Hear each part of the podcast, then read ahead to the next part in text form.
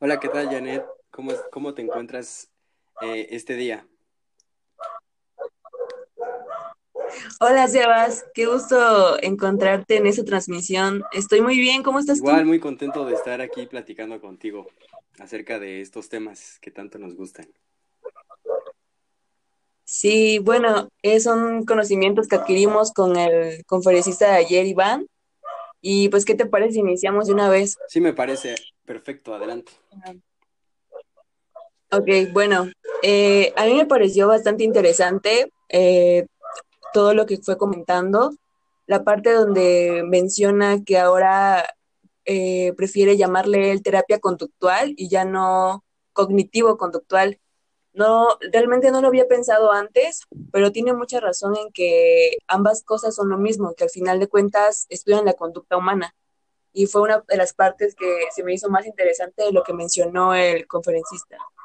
Y bueno, también otra parte que comentó eh, fue que no tenía que yo realmente no tenía conocimiento de, de esta terapia conductual, es que comentaba sobre las tres generaciones.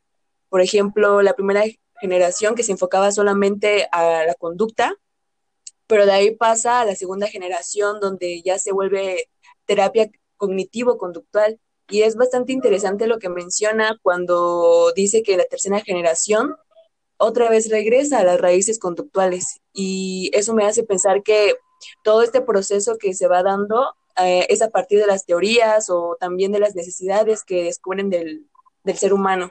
¿O qué piensas? Sí, de hecho, creo que es uno de los aspectos más importantes que, que hay que distinguir en, eh, en esta parte que menciona el, el psicólogo Iván.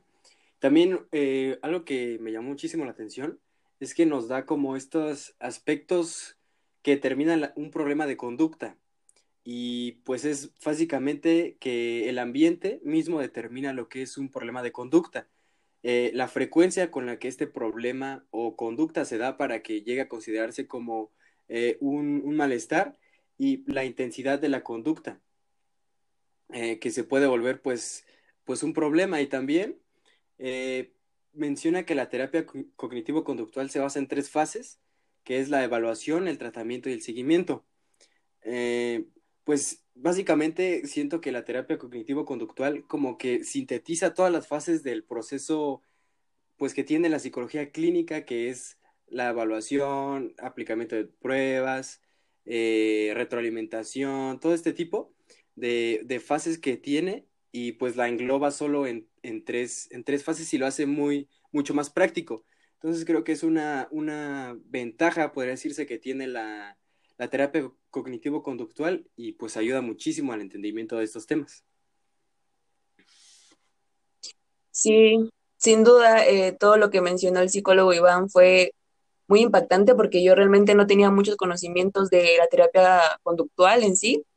Eh, y también, eh, como para ir cerrando, eh, realmente es importante que la terapia conductual vaya teniendo más auge porque, así como lo mencionaba él, en la actualidad hay escasos eh, psicólogos conductuales. Hablando precisamente en Oaxaca, realmente no vemos como mucho auge en esta área y sería in- interesante investigar más acerca de este enfoque, ¿no crees? Porque está como muy perdido en, en los psicólogos. Sí, tienes mucha razón en esto que mencionas. Es realmente importante que cada terapia sea, pues se le tome la importancia y que ésta sea más retomada y pues es muy, muy, muy importante. Pues bueno, Sebastián, me dio mucho gusto haber compartido contigo los conocimientos que, que adquiría con el psicólogo Iván y ya estaremos en otra transmisión, espero, con, eh, compartiendo conocimientos nuevos contigo. Sí, igual un placer estar contigo. Nos vemos en la próxima. Adiós. Adiós.